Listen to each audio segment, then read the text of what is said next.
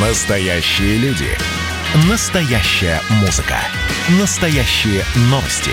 Радио «Комсомольская правда». Радио про настоящее. 97,2 FM. эм. Не отключайте питание радиоприемников. Начинается передача данных. Здравствуйте, друзья! В эфире передача данных у микрофона Мария Баченина. Тема нашего сегодняшнего заседания – радиоактивные отходы. И истерия по этому поводу. Вы знаете, я даже сама была участницей одно время, но вот решила разобраться и расставить все точки над «и». В гостях в эфире «Комсомольской правды» директор департамента по связям с общественностью Федерального государственного унитарного предприятия «Национальный оператор по обращению с радиоактивными отходами» Никита Медянцев. Здравствуйте, Никита. Здравствуйте, Мария. Что такое радиоактивные отходы? Обозначьте, пожалуйста, а то все знают, но сказать не могут. Радиоактивные отходы – это вещества, которые обладают э, радиационной активностью, это такое физическое свойство, и при этом их уже нельзя а, использовать в промышленности, жизни человека нельзя полезно использовать, и они считаются отходами. А когда и как стало понятно, что с радиоактивными отходами надо вообще что-то делать? Не сразу скажу, скажу прямо. Сначала, конечно же, и наука, и потом технологии были увлечены исследованием свойств радиоактивности, далее а, были увлечены различного рода технологиями, прежде всего технологиями военными – и, эм, ну вот, например, в Советском Союзе для того, чтобы э, получить достаточное количество плутония и создать э, атомную бомбу, чтобы обезопасить себя от возможного нападения внешнего. Было, конечно, затрачено много ресурсов, а, не очень много времени, слава богу. И тогда, конечно же, во главу угла ставились вопросы, ну, скажем, прямо военные, вопросы, касающиеся безопасности страны. И, собственно, все остальные задачи были второстепенные. И ну, серьезно заниматься радиоактивными отходами начали, конечно, немного позже. В 1949 году, как всем известно, была испытана атомная бомба. И только в 50-х годах были проработаны уже какие-то системные первые подходы к обращению, безопасному обращению с радиоактивными отходами. Это не значит, что не было аварий, это не значит, что не было ошибок, но системно это, этим вопросом начали заниматься с конца 50-х. Никит, скажите, пожалуйста, если есть такая информация, какое количество отходов а, остается после создания одной атомной бомбы. В чем вообще это меряется отходы? В литрах, килограммах? В чем? Ну, во-первых, атомный паритет был создан, и э, ну, честно говоря, ну, я и сам не знаю, сколько радиоактивных отходов остается. Дело в том, что это государственная тайна, потому что по количеству составу радионуклидному можно определить примерные технологии, использующиеся. Поэтому все, что касается военной части обращения, ну, обращения с радионуклидами, обращения с ядерными материалами, это все строго засекречено. По отчетам э, Международного агентства по атомной энергии, по докладу национальному Российской Федерации, э, в Российской Федерации находится более 50 миллионов кубических метров радиоактивных отходов. Такой объем, он по цифрам кажется большим, но, конечно же, это намного меньший объем, чем э, объем обычных отходов и даже отходов химической промышленности, очень опасных в том числе. Скажите, пожалуйста, вот как поступали в самом начале, с, э, когда еще не обращали на это внимание с радиоактивными отходами, и если бы продолжали так поступать, чем бы это грозило? Ну, более-менее одинаково поступали с радиоактивными отходами. Дело в том, что Основная задача была исключить э, контакт, прямой контакт радиоактивных отходов с окружающей средой для того, чтобы они не могли вступить в прямое взаимодействие с человеком. Но вначале, конечно же, радиоактивные отходы каким-то образом ну, просто закапывали, можно сказать, под землю. И мы знаем случаи, когда сегодня вот эти вот места где вот эти радиоактивные отходы именно так лежат, представляют проблему для развития каких-то территорий. А вот с этими могильниками решено, найден способ, э, как поступать? Нельзя же их ну, просто достать э, в свинец какой-то, я не знаю, в свинцовой бочке, закатать и снова э, закопать. Ну, конечно же, есть нормы, международные российские нормы, которые, кстати, зачастую намного жестче международных норм, норм МАГАТЭ по обращению с радиоактивными отходами. И главное, как я уже сказал, это изолировать их от окружающей среды. Причем изолировать на весь период их потенциальной опасности радиоактивные отходы и радиоактивные вещества имеют э, свойство снижать свою радиоактивность, и период, за который они снижают свою радиоактивность, наполовину является периодом полураспада, есть такое определение в физике. И 10 периодов полураспада считается, что а, после их истечения радиоактивный отход превращается, или радиоактивное вещество любое, а, в обычное вещество теряет свою радиоактивность, опасную для окружающей среды, для человека. Так вот, задача создать такое количество барьеров безопасности и такое их качество, чтобы э, вот э, в течение 10 периодов э, полураспада эти радиоактивные отходы были гарантированно изолированы от окружающей среды. И сегодня эти технологии известны, они одинаковые во всем мире. Есть определенные материалы, которые обеспечивают эту изоляцию. И вся задача – это поместить вот эти радиоактивные отходы внутрь вот таких конструкций, таких материалов, которые исключают их попадание в окружающую среду. Не, Никит, подождите. Да. Вот а, такие конструкции, такие материалы, нам это ни о чем не говорит. Как это выглядит, чтобы мы могли представить? Как Но... захоранивают или утилизируют, если можно выразиться так, радиоактивные отходы в Российской Федерации? Да, давайте расскажу. А, для того, чтобы вы могли себе представить, вы можете представить себе матрешку. Вот э, самая маленькая матрешка – это вот упаковка с радиоактивными отходами. Ну, что это такое в реальной жизни? Ну, вот, например, Радиоактивные отходы третьего класса – это радиоактивные отходы средней э, радиоактивности а, с коротким периодом полураспада, то есть полураспад до 30 лет. А, их помещают в обычные бочки, в специальное вещество, специальную матрицу. Это может быть либо бетонная матрица, либо матрица из специального вещества бентонита, которая похожа на глину, но обладает более высокими сорбционными свойствами. Дальше эту, дальше эту бочку, четыре бочки ставят в бетонную или стальную упаковку, такой большой ящик такой. Э, Саркофаг. Контейнер. Да, контейнер. Хочется, да, назвать. Значит, так. Э, расстояние, вот эти вот свободные, свободные расстояния между бочками также заполняют бентонитом. Вот этот контейнер бетонный ставят в специальное хранилище, которое ну, как правило, слегка заглублено в землю. Это хранилище обладает бетон, э, стенами из специального бетона э, толщиной не менее э, 70 сантиметров, ну, там, под метр обычно.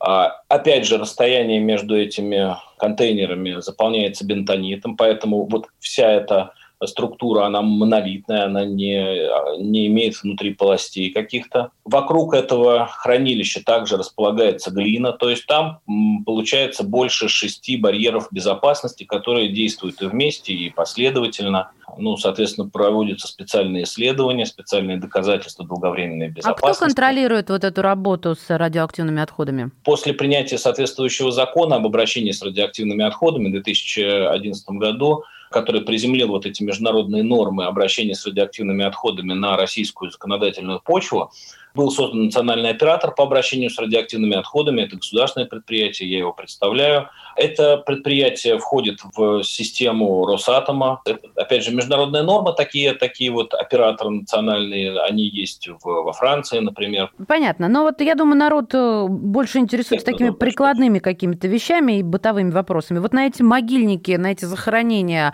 на них нет возможности э, кому-то наткнуться, напороться, я не знаю, там экскаватор какой-нибудь да, это правильный вопрос. Э, дело в том, что если вы пользуетесь понятием могильник, то вот на такие, конечно же, ну, наткнуться-то, наверное, невелика вероятность, потому что их было в свое время очень мало, но э, могильников сегодня не строится, не создается. То, что считалось раньше могильником, это сделано по принципу закопать и забыть. То есть э, брались какие-то в лучшем случае упаковки, куда-то клались какие-то, ну, вот в землю, в какую-то, в какую-то почву, и это все закапывалось. Сегодня такое невозможно.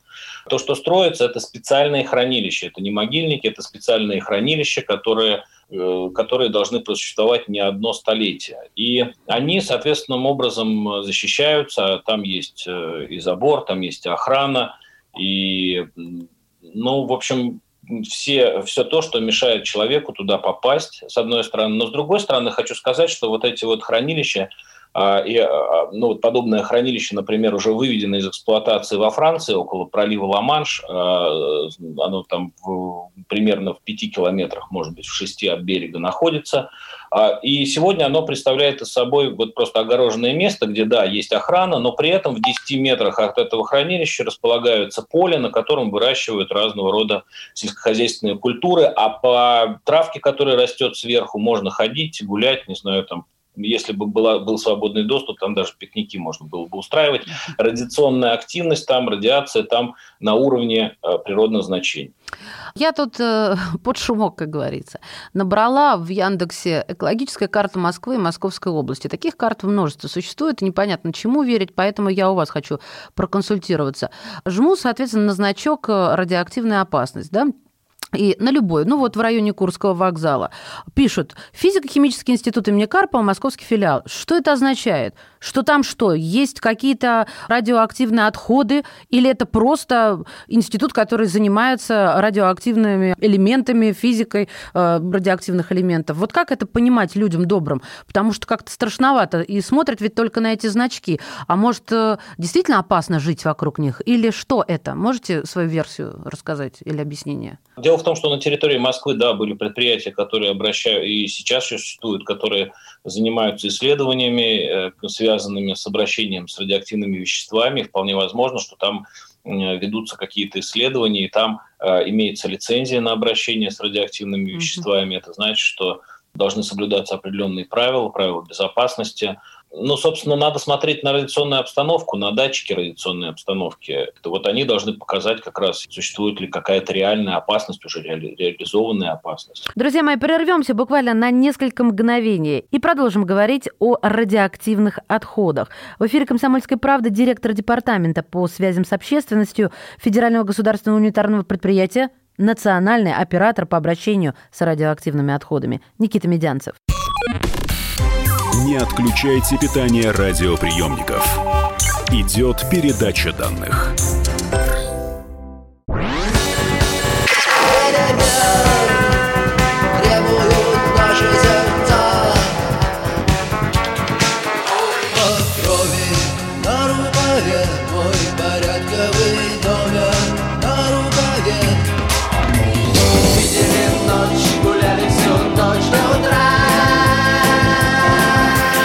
«Комсомольская правда». Радио поколения кино.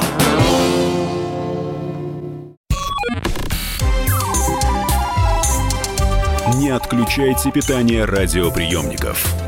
Начинается передача данных. Мы возвращаемся в эфир. Это передача данных. У микрофона Мария Баченина. Сегодня говорим об истерии вокруг захоронения или утилизации радиоактивных отходов. В эфире «Комсомольской правды» директор Департамента по связям с общественностью, Федеральное государственное унитарное предприятие, национальный оператор по обращению с радиоактивными отходами Никита Медянцев. Никита, скажите, пожалуйста, сейчас, в общем-то, все на контроле, а вот осталось ли с былых времен места утилизации радиоактивных отходов на территории городов крупных? Да, могу ответить. На территории э, места утилизации, ну, вы знаете, есть хранилища радиоактивных отходов, например, э, есть подобное хранилище на окраине Екатеринбурга. В Москве э, хранилище, хранением радиоактивных отходов занимается предприятие «Радон», которое в Московской области, в Сергиево-Посадском районе. Да, вот я вижу, около на Бережковской набережной отмечено или на улице Плющиха. Да мне не верится в это, в районе Киевского вокзала. Там, как это понимаете, там же находятся офисы какие-то предприятий, да, а сами, сами объекты, где хранятся радиоактивные отходы и где они перерабатываются, находятся, конечно же, вне, э, вне крупных городов, ну, особенно где перерабатывают, потому что хранить можно, в принципе, где угодно, потому что в том же самом, например, тот же самый контейнер, э, вот на своей поверхности излучение имеет, ну, там, практически, практически равное излучению Ну, мы реально. помним, как э, Софья Ковалевская, по незнанию, да, в шкатулках дома хранила, и красиво все светилось. Э, Ну, все зависит от радионуклида и все зависит Мгм. от мощности излучения, А, конечно. коль мы завели беседу про эти карты, в чем вы видите причину истерии вокруг радиоактивных отходов? Ну, э, причина любой истерии – это незнание. Э, Причем разные знания. И э, знания, которые закладываются в школе, да, ну вот мы заканчиваем э, школу, там, какой процент помнит, что такое, в чем, в чем суть явления радиоактивности, например. Да? А далее, конечно же, есть недостаток информации со стороны тех предприятий, которые занимаются обращением с радиоактивными отходами, и это порождает также какие-то подозрения. А подозрения плюс незнание, вот это и есть истерия. А, и, ну вот, собственно, информация, она решает э, вопрос любой истерии, всегда и везде. А какие мифы до сих пор существуют вокруг э, радиоактивных отходов? Ну, давайте я, может быть, вам, так сказать, накину. А, радиоактивные отходы закапывают в землю?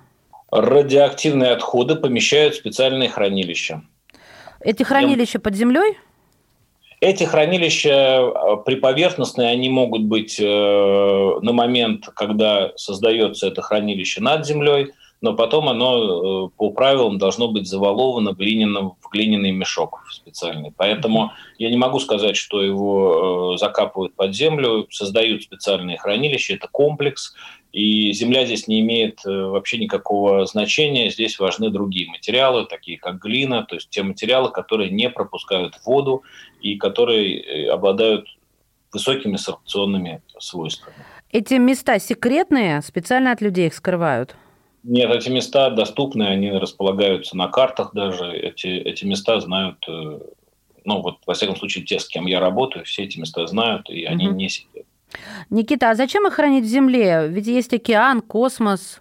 Дело в том, что был период, когда в, в океане, например, в океан сбрасывали радиоактивные отходы. Это сегодня запрещено международной конвенцией.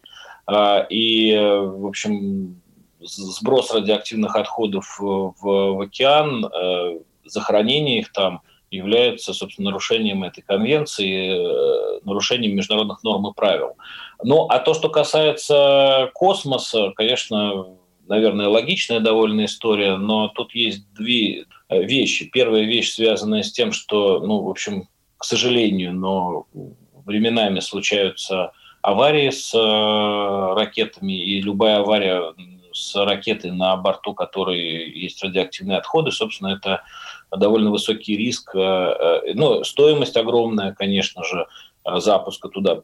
Это же часть экономической деятельности человека, обращение с радиоактивными отходами. А любая экономическая деятельность стремится к тому, чтобы, с одной стороны, ну, чтобы быть эффективной, экономически эффективной. Конечно, если можно достичь высокого уровня безопасности здесь, на Земле, то, конечно, ну, зачем при более низком уровне безопасности значит, идти по той дороге, которая там, ведет потенциально к большим экологическим проблемам. А может статься так, что отходов станет столько, что их негде будет захоранивать? Нет. По России конечно, таких данных э, в связи с тем, что у нас довольно большой, ну, небольшой, конечно, а, ну, есть объем исторических радиоактивных отходов и а, военных отходов. Но вот я пример Франции, например, приведу, где порядка трех четвертей а, э, энергетики – это атомная энергетика. Так вот, э, это, кстати, больше, чем у нас. У них количество, количество атомных реакторов значительно больше, чем в Российской Федерации. Я могу сказать, что а, в среднем а, на каждого, на каждого жителя Франции в год приходится по, ну вот если в объеме а, сравнить, с объем, который равен мячику для игры в теннис большой. Вот представляете, какой объем в среднем на человека. А теперь сравните с объемами там, наших бытовых отходов и так далее и тому подобное. Это на, намного более компактные отходы, и в процессе обращения с ними их еще сильнее компактируют для того, чтобы снизить объем, для того, чтобы сделать э, этот процесс более эффективным. Про Францию понятно, мы тем более с ними очень здорово даже сотрудничаем по разработкам э, суперсовременным. Но давайте возьмем островное государство Японию. Остров, тем более с сейсмически нестабилен. Как поступают там с радиоактивными отходами? Сегодня радиоактивные отходы там временно хранят. Временно хранят, это значит, что хранят в таких э, местах, которые, ну, у которых есть определенный срок эксплуатации, ну, предположим, лет 60-80 такие хранилища, которые со временем придут в негодность, и это нужно будет все переложить в другие хранилища. И параллельно ведут исследования, ведут исследования геологические, э, поиск тех мест, где можно было бы э, разместить радиоактивные отходы в, где-то в геологических породах. А это речь идет сейчас о высокоактивных отходах. Временно хранят для, и исследуют места для размещения отходов. Вот это вот геологические места нам не совсем понятно. Это что, в горные породы внутрь горы засунуть? Горные породы. У них есть подземные исследовательские лаборатории, которые исследуют вот, э, долговременную безопасность при вероятном размещении вот в этих местах радиоактивных отходов.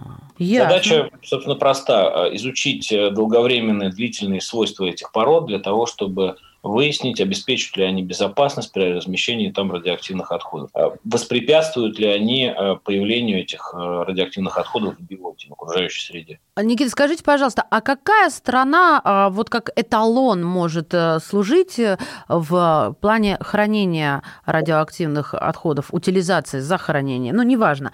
Всем понятно, что я имею в виду. Вот прям они впереди планеты всей. Есть такое? Ну, вы знаете, в отдельных направлениях лидируют отдельные страны. И если, например, с точки зрения э, изоляции средне- и низкоактивных отходов лидирует Франция, у них одно хранилище уже выведено из эксплуатации, а второе на миллион кубических метров э, сейчас используется и, кстати, находится в э, регионе Шампань. Собственно, там рядом располагаются виноградники. Да, сейчас, я думаю, половина а, отвалилась да. покупателей шампанских вин из Франции. Причем эти хранилища абсолютно безопасны, там на территории можно находиться, можно подходить к этим упаковкам и так далее. То есть они никакой опасности не представляются и наблюдаются, наверное, строже, чем, не знаю, 99% э, и 9 десятых земной территории. Слушайте, я сейчас бытовой такой вопрос, э, девочкин, как говорится, задам. А в свободной продаже можно приобрести вот эти вот э, приборчики, которые замеряют, фонит или не фонит, светится, не светится? Это вообще Конечно. разрешено? Да, ну то есть можно заходить на эти заводы шампанских вин, в общем-то, вот с такими штуками, если только во Франции они разрешены, а то кое-где даже и навигаторы не разрешают, и за это посадить могут. А во что они превращаются после использования? Это, это жидкое что-то, твердое, или все зависит от э, категории э, отходов? Есть разные радиоактивные отходы. Вот по российской классификации существует шесть различных видов радиоактивных отходов. Первый и второй – это наиболее опасные, но их меньше всего. Например, радиоактивные отходы первого и второго класса появляются от переработки отработавшего ядерного топлива, топлива, которое используется на атомных станциях, станциях. И его очень мало, но оно по, по так сказать, энергетической своей вот составляющей, это очень, очень мощные, очень опасные радиоактивные отходы, но их очень мало. Наибольшее количество – это третий, четвертый класс, но из более-менее опасных радиоактивных отходов – это третий, четвертый класс, это средний, низкий, очень низкоактивные радиоактивные отходы. А, пятый класс – это жидкие радиоактивные отходы, и шестой класс – это радиоактивные отходы, которые а, получаются при, например, добыче урана. Это отвалы вот этих руд. Собственно, у них природная радиоактивность, она не связана с технологическими какими-то действиями с этими, с этими материалами, но при этом, конечно, они обладают повышенной радиационной активностью. Ну и примерно э, по объемам, по объемам, как я уже сказал, меньше всего, но наиболее опасные. Первый, второй класс, да, менее опасные, но их много, третий, четвертый класс. А пятый класс – жидкие радиоактивные отходы. Ну, э, жидкие, они среднеактивные, низкоактивные, очень очень низкоактивные радиоактивные отходы. Всего три места есть в Российской Федерации, где такие отходы а, производятся. И с ними обращаются специальным образом уже на протяжении 60 и более лет. А, и, э, ну, опять же, шестой класс – это совсем большой объем радиоактивных отходов, но их опасность ну, чрезвычайно низка. Спасибо вам большое за, я бы сказала, это не рассказ, а все-таки инструктаж. Благодарим от всей души директора департамента по связям с общественностью Федерального государственного унитарного предприятия «Национальный оператор по обращению с радиоактивными отходами» Никиту Медянцева. Никита, спасибо. Спасибо большое. До свидания. До свидания. Передача данных успешно завершена. Не отключайте питание радиоприемника. Скоро начнется другая передача.